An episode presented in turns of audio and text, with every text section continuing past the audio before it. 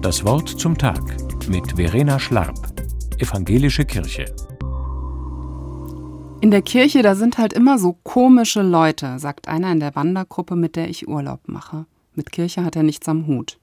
Ja, sag ich, stimmt. Lauter komische Leute in der Kirche. Ich auch. Und weißt du was? Genau darum geht's. Denn wenn es einen Kritikpunkt Kirche gegenüber gibt, den ich wirklich gerne höre, dann diesen. Genau das hat Jesus nämlich vorgelebt. Er ist zu den komischen Menschen hingegangen, zu Fischern, die frustriert waren, weil sie nichts gefangen hatten, zu Zachäus, dem kleingewachsenen Zöllner, den keiner leiden konnte, weil er die Leute abgezockt hat. Jesus hat sich mit Kranken zusammengesetzt und ist auch zu Frauen und Kindern hin.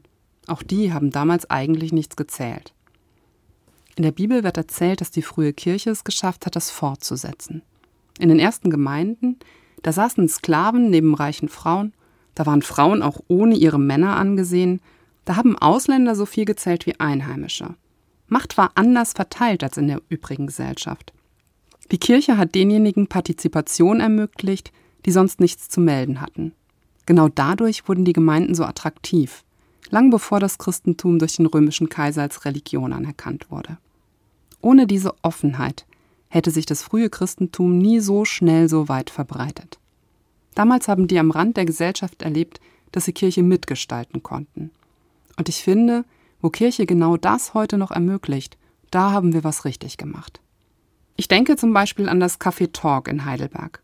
Da treffen sich zweimal in der Woche Geflüchtete und Deutsche miteinander, trinken Kaffee und erzählen. Da ist Raum, Deutsch zu lernen und einander kennenzulernen. Da erleben die, die sich oft ohnmächtig fühlen, dass sie Gemeinschaft mitgestalten können. Aber ich denke auch an ganz normale Sonntagsgottesdienste. Da sitzen Menschen mit ihren Macken und Blessuren, seltsame Kreuze und alte Damen mit komischen Ticks. Da sitzen Studierende und junge Familien, Menschen in der Krise und Eltern, die dankbar sind für ihr erstes Kind. Und alle gehören einfach dazu. In all den Veränderungsprozessen, die gerade auf die Kirchen zukommen, da wünsche ich mir eins, dass wir in der Kirche die Liebe zum Schiefen und Schrägen und im besten Sinne Eigenartigen behalten.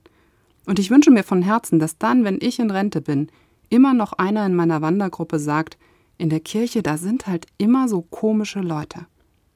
Verena Schlarb, Heidelberg-Wiblingen, Evangelische Kirche.